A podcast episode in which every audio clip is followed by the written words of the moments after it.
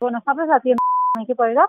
Sí, una pregunta. Este, yo fui ayer que tenía una reserva y quería saber si por casualidad se habían conseguido un diente.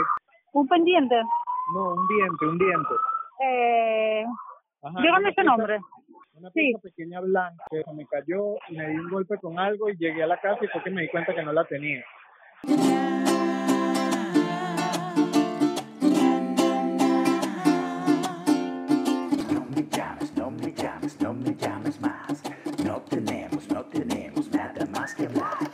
Voy a hablar de lo que pasó esta semana. Espero que cuando salga el episodio... to- presenta.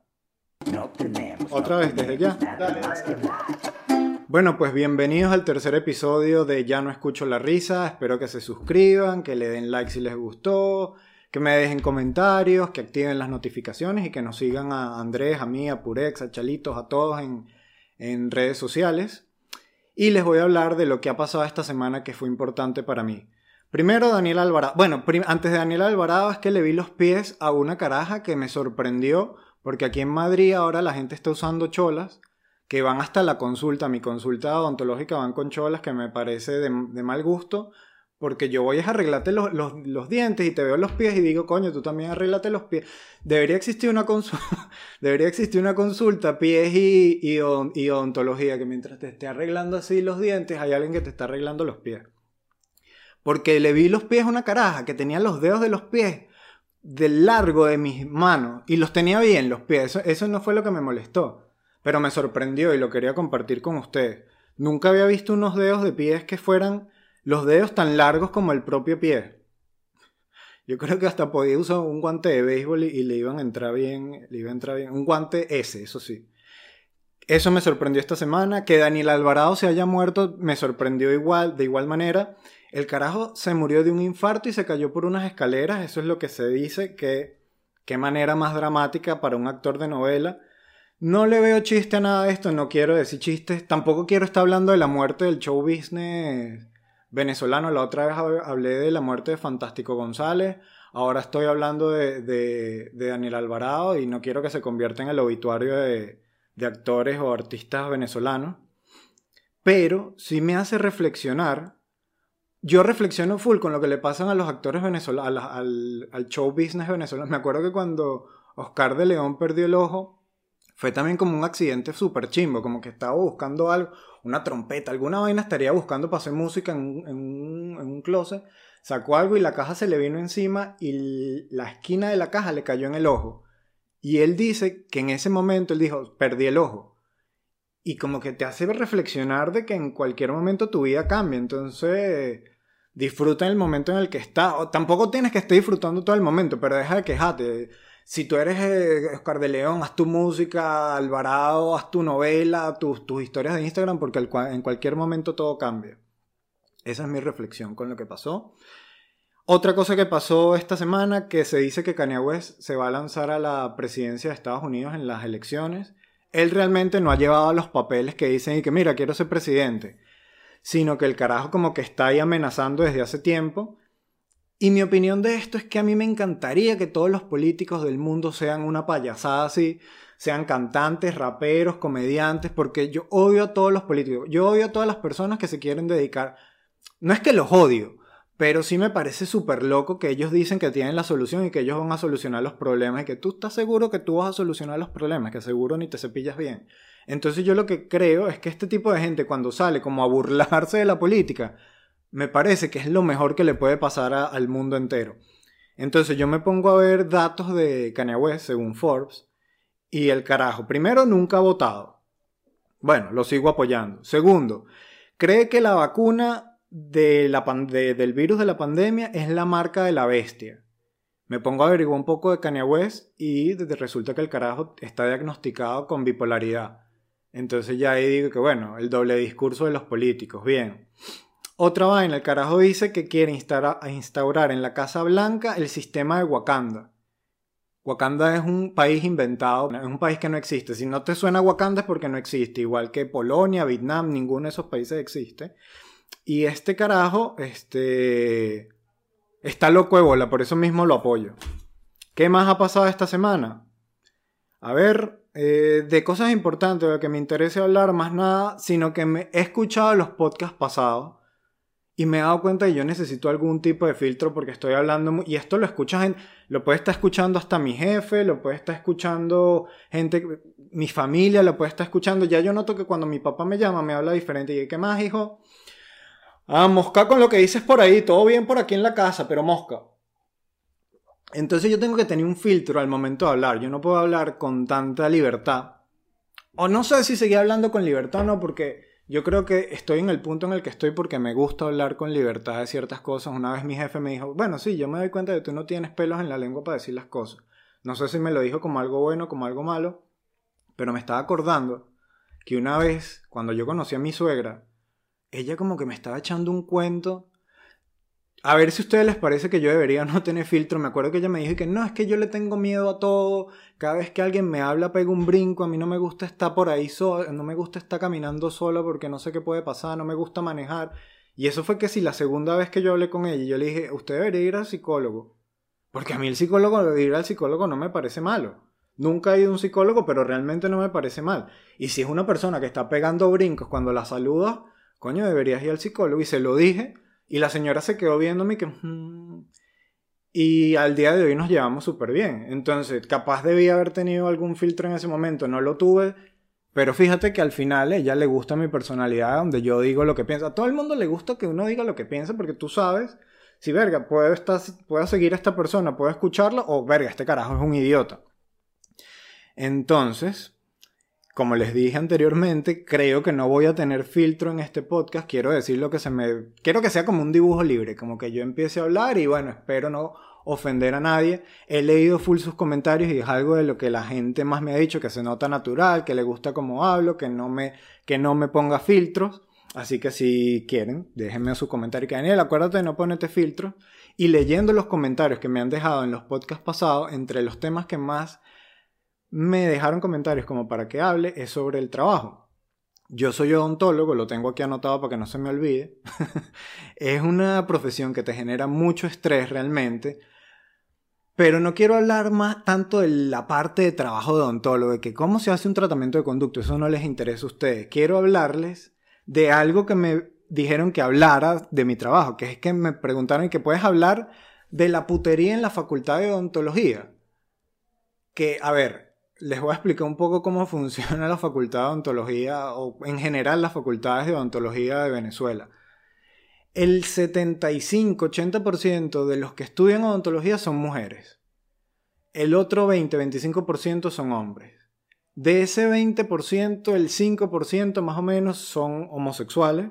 Entonces te queda un 15% de hombres heterosexuales y como un 50% de mujeres porque también hay bastantes mujeres lesbianas. Yo vengo de un colegio católico, yo me había dado los besos que sí dos veces en mi vida y caí en esa facultad, que es una parte positiva de, la carrera porque, porque empiezas a tener como un libertinaje.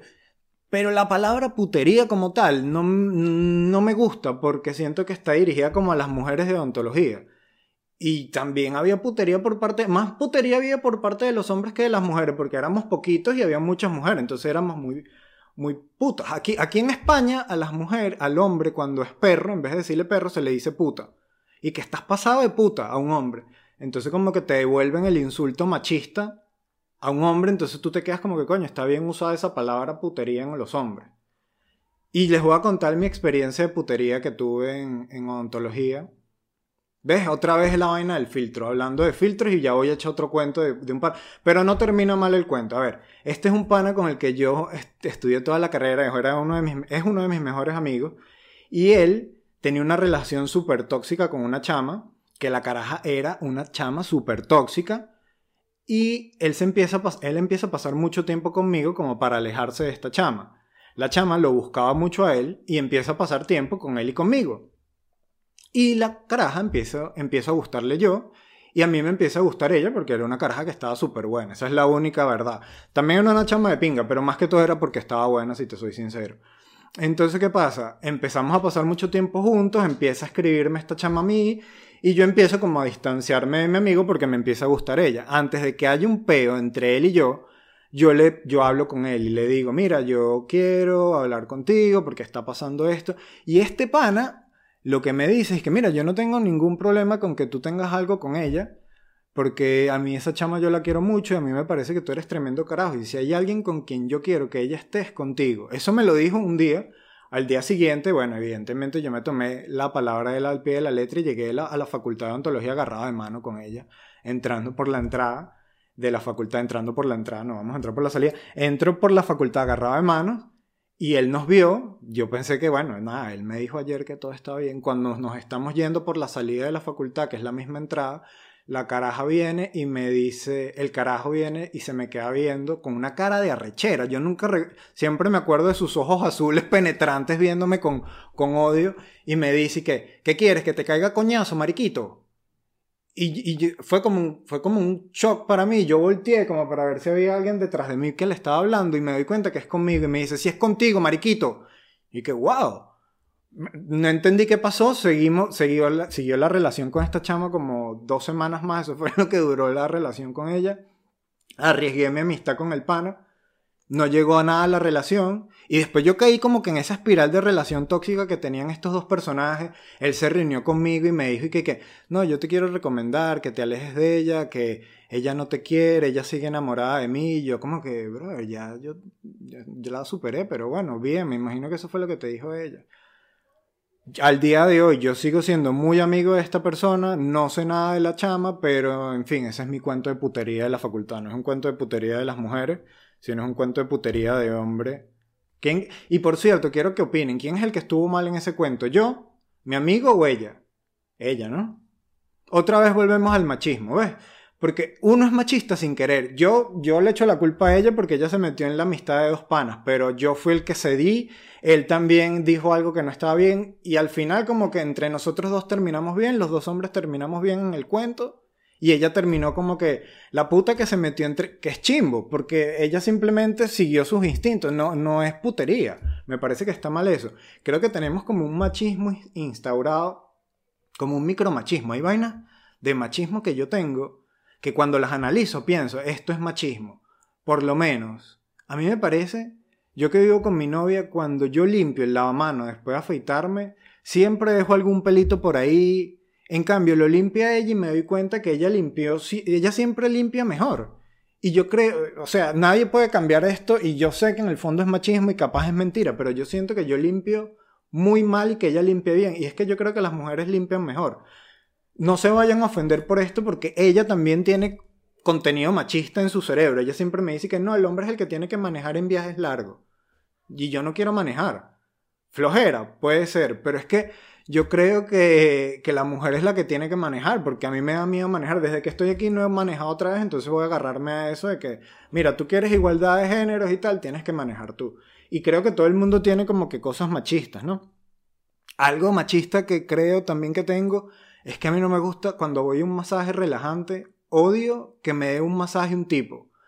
Me ha pasado, me pasó una vez que yo fui un masaje relajante, la recepcionista, una relajante no digo griego o de ese tipo de masaje, digo masaje que voy a que me hagan como un pancito en los músculos, eso es lo que quiero que me hagan.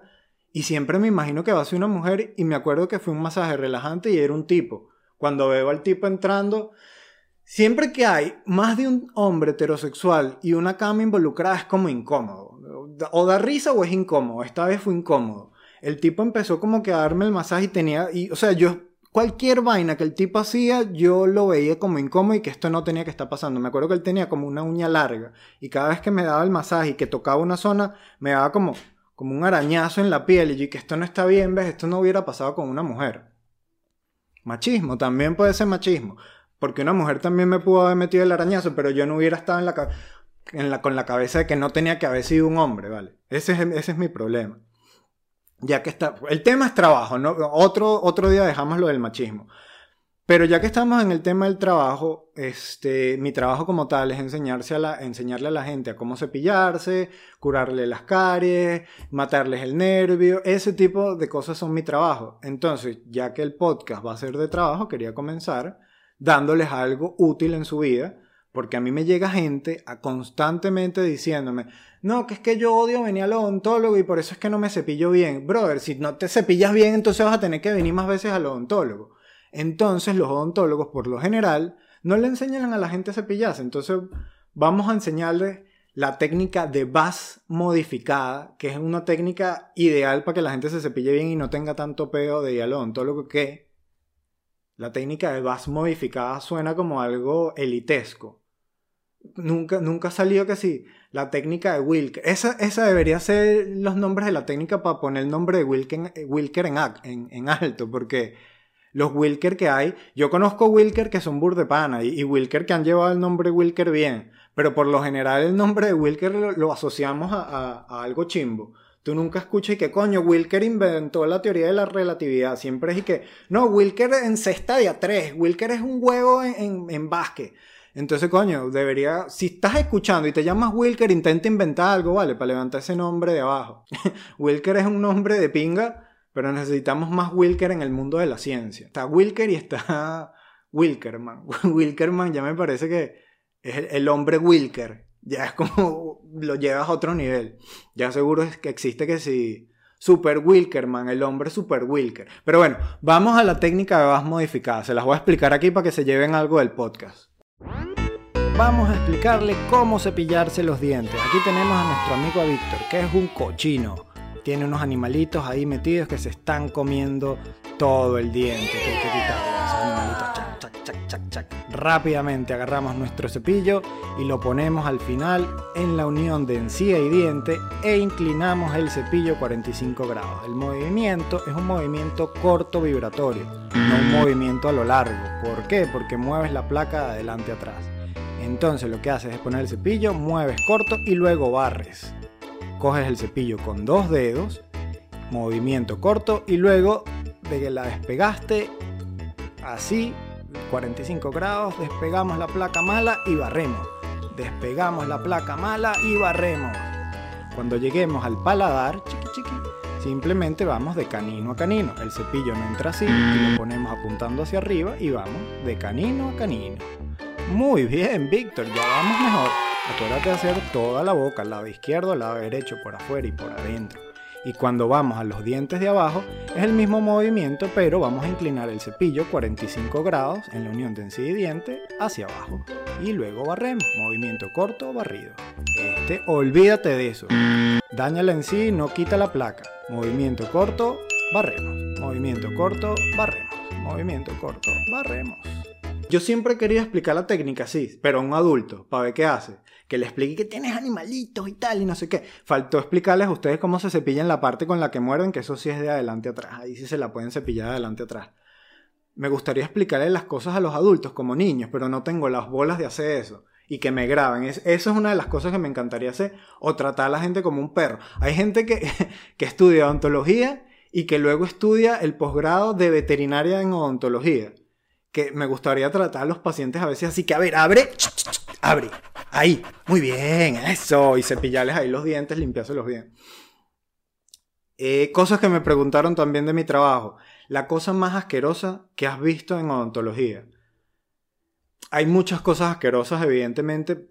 No sé por qué la gente quiere saber esto, pero bueno, ya que lo preguntaron más de una vez, les voy a decir. La cosa más asquerosa que he visto en odontología fue un diente que tenía que sacar me acuerdo que en ese momento yo estaba como que deprimido porque la clínica en la que trabajaba no me gustaba para nada, me despertaba.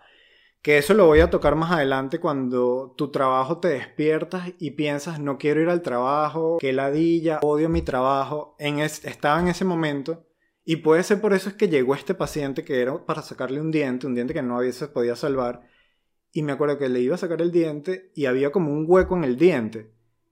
Y yo antes de sacar el diente metí el explorador de odontológico en el hueco y cuando saqué lo que, lo que saqué de ese hueco fue guacame. O sea, tiras y tiras de guacame completas como que conservadas, como que el diente conservó la... Era como una nevera diente. Sali- salió perfecta las tiras de guacame, asqueroso y eso fue lo más cochino que pude haber visto en odontología, ya que les interesa tanto. ¿Qué tenemos acá para seguir hablando de trabajo? La definición de trabajo, porque hay un pocotón de conceptos de trabajo. Tenemos, es más, la, brujería, la, eh, la santería, cuando te ponen un, cuando dicen y que no, es que yo tengo un trabajo encima, que es que te echaron como un, al final eso es un hechizo. Lo que pasa es que los santeros no quieren decir hechizo y que quieres que le lance un hechizo. suena como que, le, que tú eres tú, tú no eres Harry Potter, chico, tú lo que eres un santero. Entonces, por eso es que le ponen trabajo, para ponerle como ser, cierta seriedad a lo que van a hacer, pero al final vamos a estar claro que están intentando lanzarle un, un, hechizo. La definición de trabajo como tal es la... Primero lo busca en el diccionario, entonces te dice que acción y efecto de trabajar. Coño, gente del diccionario. Esa gente del diccionario que te pone acción y efecto de lo que estás buscando. ¿Por qué hacen eso? Si no sé qué coño es la del sustantivo, no me pongas el verbo, porque ahora tengo que buscar qué es trabajar. Ya yo creo que lo hacen para joder. Y que ponle, pon la acción y efecto de la vaina para joder un rato, los dos bichos ahí. Yo creo que la RAE son dos carajos jodiendo nada más. Entonces te pone la definición, la definición del trabajo que estamos hablando hoy. Dice, cualquier esfuerzo físico o mental a cambio de una retribución. ¿Ok? O sea, el carajo que se para a pedir plata en la puerta del supermercado es un esfuerzo físico y mental. Es un trabajo, entonces, el carajo que se para en el supermercado. Que siempre me, he dado cuenta que esos carajos tienen como un horario. Ellos llegan del metro con un bolsito a pedir plata en la puerta del supermercado. Entonces se puede considerar un trabajo. Es físico más que mental. Y también hay trabajos que son mentales. Por lo menos yo trabajé en una agencia de, de publicidad en Caracas hace tiempo. Y me acuerdo que lo que hacían lo que hacías estar era todo el día en una computadora creando ideas. Burda de loco que ese sea tu trabajo. Y que, hey, ¿te gustan las ideas? Tenemos ideas para ti. Me parece bien raro que haya gente que quiere invertir en ideas de otra persona, pero termina siendo un trabajo.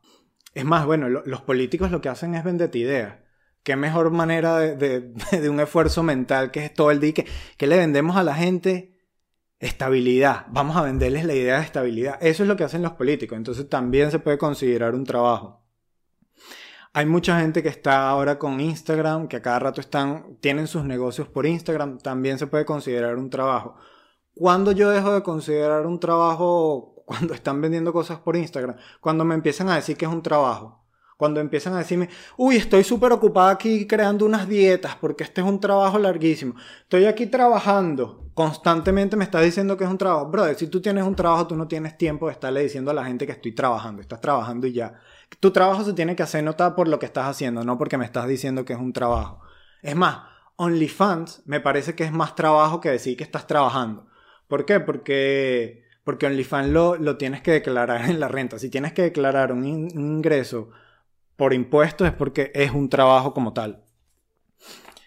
Busqué los trabajos más pagados.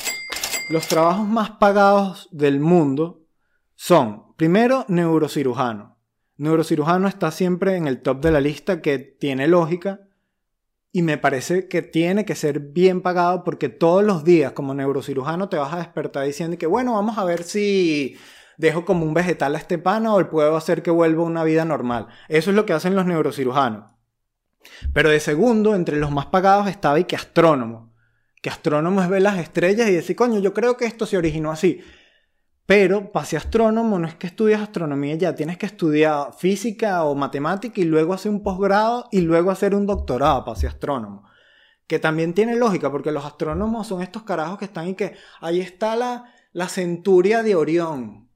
Y yo veo así, yo veo que si dos estrellas que apenas titilan, y que ¿de dónde coño ves tú toda esa vaina? No lo ves, que es un bicho con un arco y una flecha, y que verga, yo lo que veo son dos estrellitas que pensé que era la estrella de Belén. Esos son los astrónomos.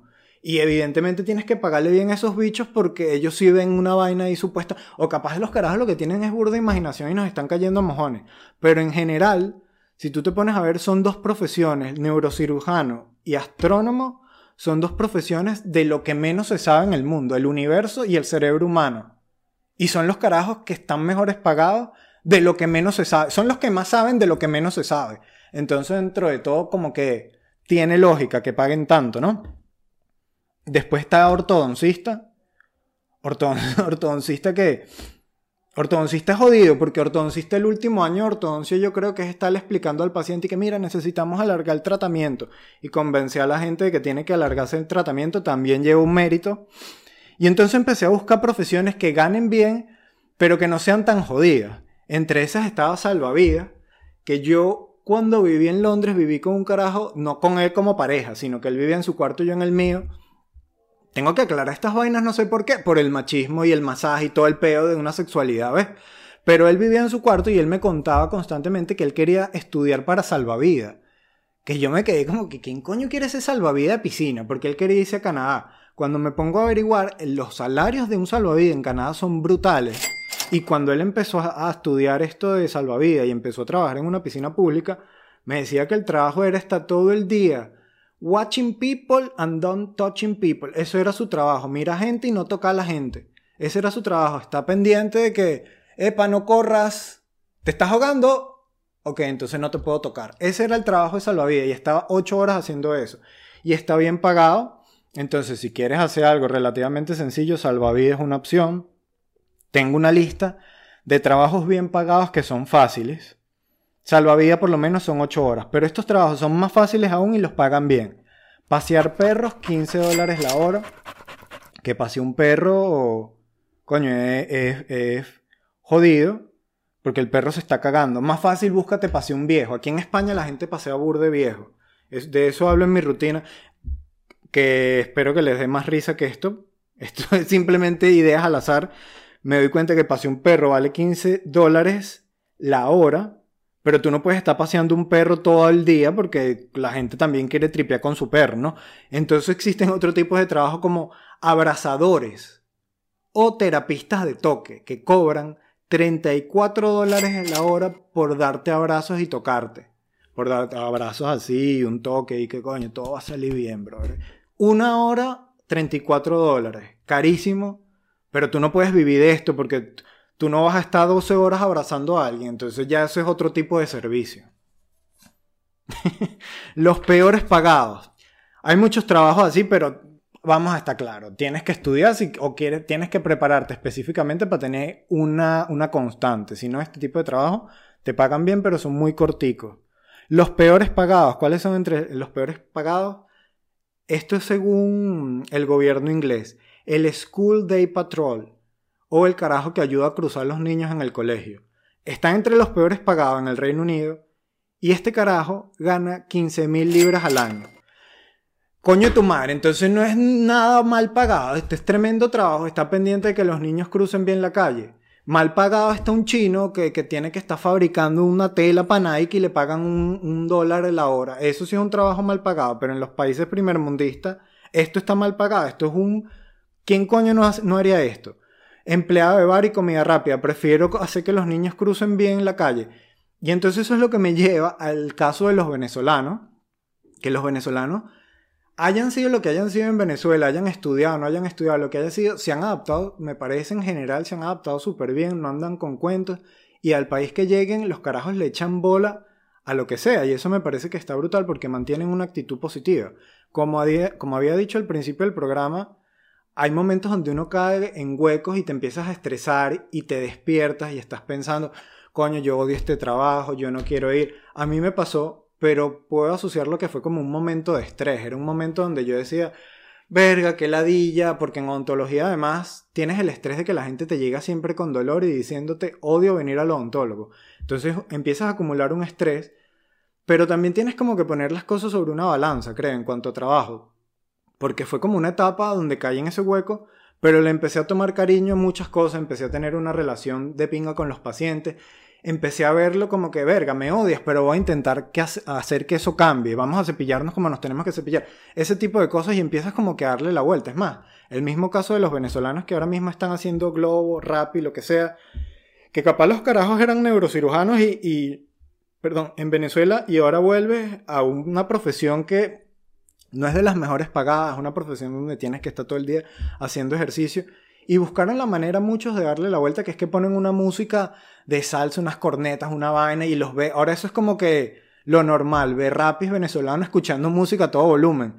Burda de mono, burda de tuki, lo que tú quieras, pero le dieron la vuelta. Y eso creo que es lo que tienes que hacer, busca, esperar un momento, ver y decir, de verdad estoy harto, de verdad me paro infeliz todos los días, llevo ya tres meses haciendo esta vaina soy feliz, no guiarte por el dinero que puedas ganar, es algo muy fácil de decir posiblemente para mí porque nunca he tenido un problema heavy de plata, pero me acuerdo que a mí me llevaron al colegio Humboldt una vez burda de loco que el colegio Humboldt, que es un colegio elitesco de Caracas, me haya llamado a mí para hacerle una guía a unos niños. Imagínate tú lo loco que tienen que estar o lo avanzado que tienen que estar esos carajos para llamarme a mí, que yo en ese momento me estaba dedicando mucho a la comedia y también tenía odontología. Y me dijeron, queremos que tú hables de, de tu experiencia en el campo laboral pa- para los chamos de quinto año que están por elegir una carrera. Y mi, mi manera de pensar es que tú a los 17, 18 años ni siquiera sabes qué coño quieres estudiar. O no lo tienes muy claro por lo general. Y yo tenía que irles a hablar de eso. Yo cuando a los, cuando a los 17, a los 15 más o menos, yo elegí, yo elegí odontología. Yo ni siquiera sabía, yo, para mí existía el área de la salud, medicina, odontología, enfermería, ta, ta, ta, y existía ingeniería como una carrera. O sea, yo a los 16 años yo pensaba que ingeniería era una carrera. Ingeniería eléctrica, todo eso. Tú estudiabas ingeniería y luego te dividías para las otras tipos de ingeniería. Y yo no sabía que existía todo eso. Entonces como que es muy jodido que esa edad tú lo tengas claro. Y yo fui, les di mi experiencia y les dije, mira, no te puedes guiar por el dinero, intenta hacer lo que te haga feliz por un tiempo y luego vas diciendo, bueno, quiero monetizar lo que a mí me gusta hacer, que es la idea, que es lo que a lo que todo el mundo debería llegar. Si lo tienes claro a los 10, pues brutal, pero no todo el mundo está así. Mi papá me dice que él quería salvavidas a los 9 años. Y qué verga, yo a los 9 años estaba pendiente de jugar futbolito en, en, la urbina.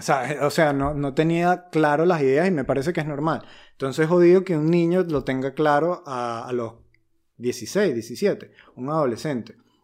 Pero entonces fui al colegio Humboldt y di mi charla normal, la gente se rió, le gustó tal. Y después de mí venía Israel Gómez, el, el, influencer este, y el carajo habló de que él con sus cuentas producía más de 5 mil dólares, más de 10 mil dólares. Y yo lo que pensaba es que coño, yo también quiero ser influencer, porque te dejas influenciar por el dinero. Pero después de mucho tiempo vi que Israel era un carajo odiado por un gentío, me parece que es un estafador.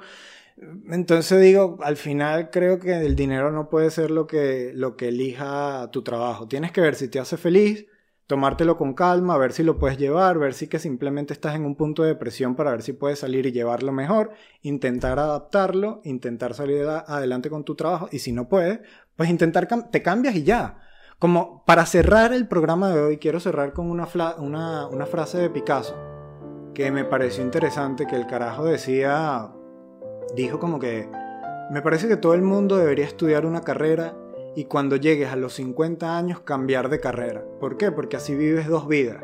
Una vida, primero con una carrera y de repente tienes un punto de quiebre que te lanzas otra vida totalmente diferente. Viviste dos vidas en una.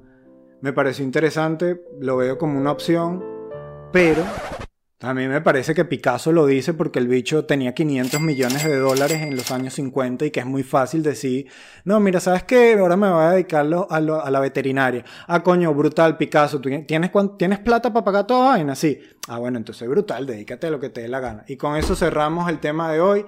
Acuérdense de poner comentarios, de tener un detalle de darle like, de suscribirse, de seguirnos por las redes sociales, a mí, Andrés, a Purex, que fue el que hizo la música, a su hermano, y de interactuar con nosotros por las redes sociales para seguir creando contenido para ustedes. Un saludo y nos veremos en el siguiente episodio.